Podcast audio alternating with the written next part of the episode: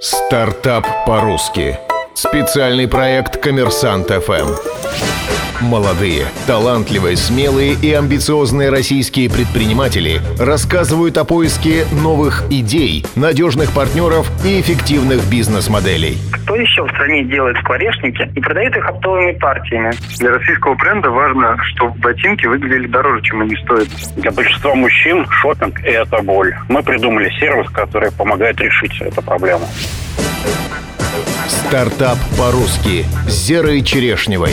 Специальный проект Коммерсант ФМ. Каждую последнюю неделю месяца.